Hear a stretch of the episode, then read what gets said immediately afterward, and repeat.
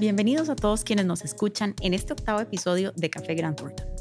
Quien les saluda, Ivania Méndez, gerente de área legal corporativa, y el señor Germán Morales, socio director de nuestra firma, estaremos compartiendo con ustedes el día de hoy el tema de reorganización empresarial, que bajo la coyuntura económica que atraviesa nuestro país, consideramos de utilidad para muchas personas que buscan alternativas de reestructuración para sus empresas.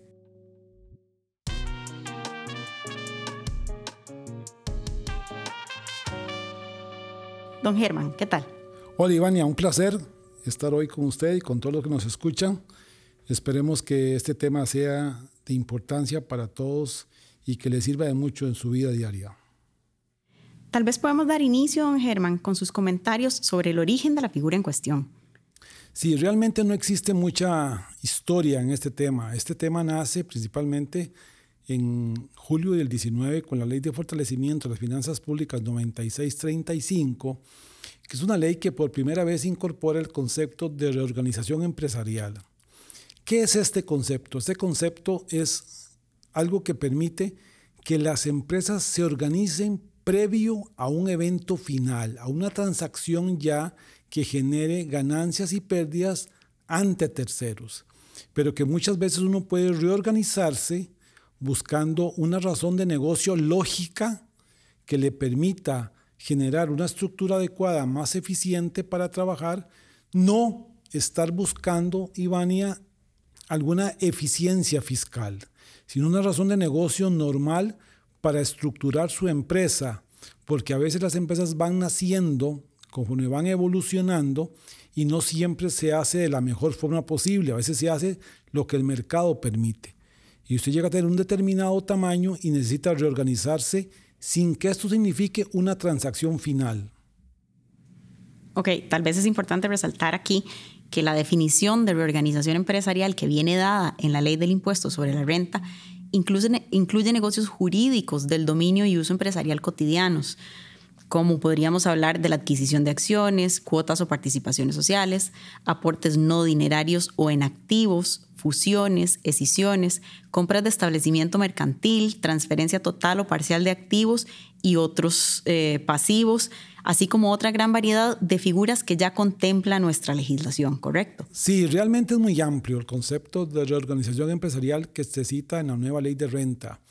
Y tiene que ver porque lo que permite es que el empresario, que el emprendedor que tiene su negocio, se organice cuando considera que el negocio tiene que hacerlo diferente, que el negocio no puede seguir con la estructura que tiene, pero que eso no significa que él esté vendiendo una actividad, vendiendo un departamento o segregando. O algo que sucede mucho también, que simplemente los socios no comparten ya todos los objetivos de la entidad que crearon y quieren hacer una simple separación. Entonces debemos entender que lo que se pretende aquí es una figura previa que lo que pretende es permitir la separación, la decisión o la fusión de negocios con el fin de continuar dando una actividad lucrativa, sin que sea esta una transacción final. Tal vez eso es lo más importante, Ivania. Ok, es entonces en síntesis buscar estructuras empresariales más eficientes y competitivas. Podríamos decir que a través de dos conceptos básicos, la concentración y la desconcentración de operaciones de negocio.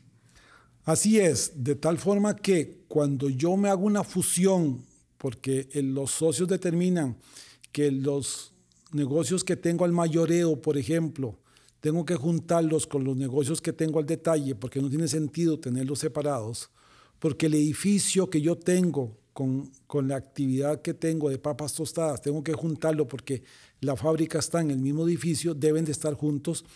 Esto lo que me permite la figura es juntar esas actividades para prestar un mejor servicio o en su defecto separarme, porque considero que de repente hay una actividad de mayoreo que es muy importante, que quiero medirla en forma independiente y una actividad de talle que quiero medirla de otra forma.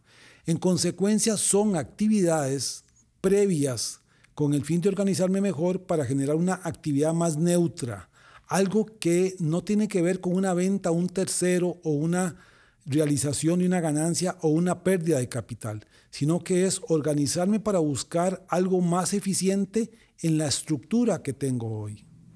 Ok, si quisiéramos entonces definir tal vez esos, esos dos conceptos o esos dos tipos de actividades, recordemos que las operaciones de concentración conllevan el hecho de que una o varias entidades se extinguen y se integran en otra previamente existente o bien en una entidad nueva que resulta de su operación. Como bien lo decía usted, estas son las denominadas operaciones de fusión por absorción o por constitución de una nueva entidad y son operaciones de concentración que pueden tener lugar tanto dentro del seno de un mismo grupo empresarial como entre entidades de grupos diferentes. Ahora bien, su contraparte supone la desconcentración, en la medida en que negocios empresariales o bien meros elementos patrimoniales se transmiten de unas entidades a otras, donde la entidad transmitente puede o no extinguirse como consecuencia de la realización de la operación estas son las denominadas en el ámbito mercantil operaciones de decisión total o parcial. Estos negocios jurídicos no necesaria y formalmente están todos contemplados en nuestra legislación, pues las decisiones son un ejemplo que no se contempla hoy en día en la legislación costarricense. Sí, para esto, el, el, el artículo 27 cuater de la Ley de Impuestos sobre la Renta es el que establece que esta reorganización tiene que considerarse que no hay ganancias realizadas ni pérdidas realizadas tampoco. ¿Qué significa esto? Esto significa que entonces cuando unos socios deciden separarse, unos se llevan unos activos y otros pasivos y otros se llevan otros activos y otros pasivos, ahí hay una separación al valor en libros. No hay una transacción propia de venta a valor de mercado, sino que simplemente una separación, porque ellos consideran que ahora van a prestar un servicio o una venta de una mercancía diferente únicamente. Por otro lado, podemos entender también que puede haber fusión, cuando unos socios y otros de otro lugar, de otra empresa, se juntan para armar una actividad más fuerte, siempre pensando que no se realiza ganancias de capital ni se generan pérdidas. Uno de los requisitos de esta transacción es entonces que tiene que ser a valor de mercado, de tal forma que no se genere ni ganancia ni pérdida. Yo no puedo entonces hacer estos, estos traslados de activos a un valor diferente al valor que está registrado, porque entonces ya me salgo la figura de reorganización empresarial. Y el tema número dos, muy importante, es que tiene que haber continuidad de negocio. Es decir, no es porque yo dejé de hacer las cosas, porque ahí sería una venta o una eh, separación de la sociedad porque ya no quiero ejercer más. No, no ese es el punto. El punto es que yo quiero seguir trabajando, pero en una forma diferente. Por eso tiene que haber una necesidad de que el negocio continúe. Para que no se configure entonces el hecho imponible del impuesto sobre ganancias de capital, tenemos entonces dos elementos indispensables que rescatar, que serían, en conclusión, el motivo económico válido y la continuidad del negocio. Así es, esos son los dos elementos básicos que debemos de valorar y estos son temas muy subjetivos, Ivania, que, que, que eh, decirlos es muy fácil y definirlos es muy complicado. Yo podría decir acá una lista de, de, elementos que uno podría considerar como, como razones de negocio por las cuales yo puedo separar o fusionar una sociedad. Por ejemplo, pensemos en que yo quiero racionalizar un patrimonio con el fines familiares, que ya la generación que yo represento tenemos una cantidad de años y yo simplemente quiero dejar esto a mis hijos, entonces quiero ya dividir el patrimonio que tengo un 100% en tres, en cuatro, en cinco hijos que tengo y quiero hacer una separación.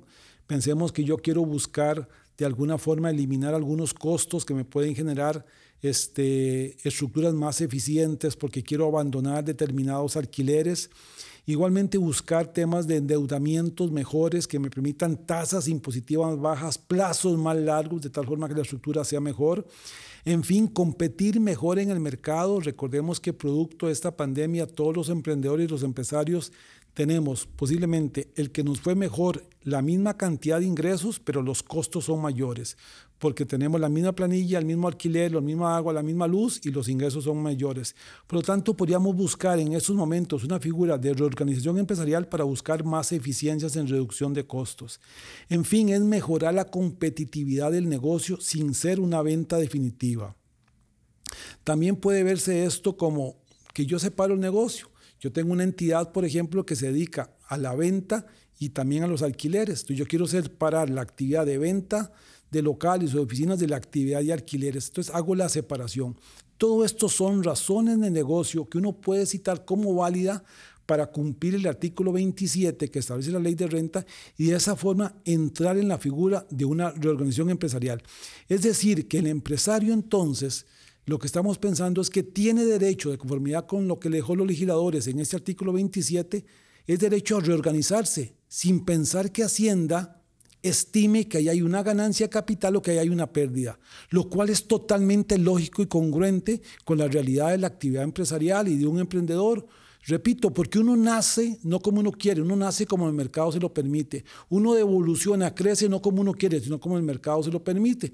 Pero cuando usted llega a un estado determinado, puede ser que ya esa no es la mejor forma de estar en el mercado y que usted quiera hacer alguna separación o alguna fusión. Y aquí es donde entonces hay que buscar esa razón de negocio, Ivania, que le permita justificar, tipificar estar en el artículo 27, cuáter de la ley de impuestos sobre la renta vigente actualmente. Y este motivo económico válido es algo que tenga que ser una razón de negocio que tenemos que buscarla en la separación del patrimonio o en la integración del patrimonio. Pero no puede ser una razón fiscal, no puede ser porque yo quiero dejar de pagar impuestos, no puede ser porque yo quiero no generar una ganancia capital, no puede ser porque yo quiero un gasto como una pérdida deducible.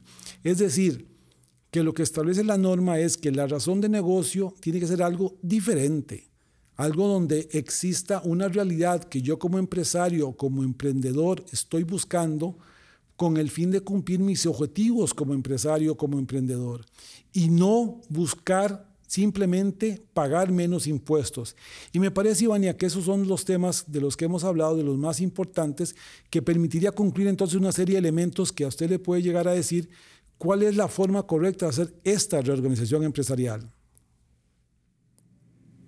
Ok, entonces las conclusiones podemos, que podemos obtener de lo que hemos venido esbozando podríamos decir que son, en definitiva, la primera de ellas, que la reorganización empresarial se puede manifestar mediante diversos tipos de negocios jurídicos, la gran mayoría ya conocidos y utilizados cotidianamente en nuestro medio en segundo término, que el artículo 27 cuarter apunta a la aplicación del principio de neutralidad fiscal a la hora de resolver el tratamiento tributario de situaciones que se presentan regularmente en la realidad de las empresas. Cuál es la suscripción de contratos que se realizan con el fin de efectuar cambios en la organización interna y cuya ejecución implica la obtención de ganancias o pérdidas de capital, pues contiene un listado de supuestos que es ejemplificativo y no taxativo. En tercer lugar, que cualquier contrato de similar naturaleza originado en un motivo económico válido que preponderantemente contenga medidas en el ámbito financiero que afecten operativamente y que pretendan la continuidad del negocio supondría una reorganización empresarial. Luego, la relevancia de que necesariamente se suscite a nivel directivo en los diversos conglomerados un análisis de la situación particular, así como proyecciones del negocio a largo plazo, de forma que esto permita conocer y manejar las diversas interpretaciones y variables que implican la aplicación del nuevo marco legal. Y por último, pero no menos importante, considero, eh, a sabiendas de que la ley del impuesto sobre la renta y su reglamento ya anticipan que mediante resolución general la Administración Tributaria puede establecer disposiciones específicas con respecto a la reorganización, es indispensable que las empresas basen sus acuerdos no en meros actos artificiosos o impropios, tendiendo solamente al ahorro tributario, sino que fundamenten y produzcan realmente efectos económicos y de negocios relevantes. Así es, Ivania. Entonces deberemos de entender ya para terminar, decirles que de acuerdo con la ley vigente hay la posibilidad de hacer cambios en los activos y pasivos de una organización, de una empresa, de una entidad, de un emprendimiento, sin que se configuren ganancias o pérdidas de capital. Y que si yo lo hago buscando esa razón de negocio, yo puedo hacerlo porque a veces no nos podemos mover, porque creemos que todo lo que nos dicen es eso es ganancia, eso es grabable, eso es pérdida, eso es deducible. No, existe el 27 cuater de la ley de impuestos sobre la renta que establece la posibilidad de hacer esas transacciones previas solo para organizarme y buscar una mejor estructura.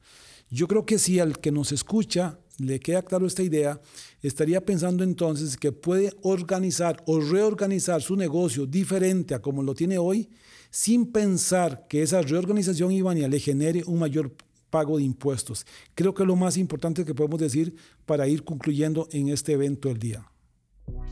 Les agradecemos su compañía en este octavo episodio de Café Grant Thornton y los esperamos nuevamente. Con ustedes, Ivania Méndez, gerente legal. Y Germán Morales, socio director de Grant Thornton.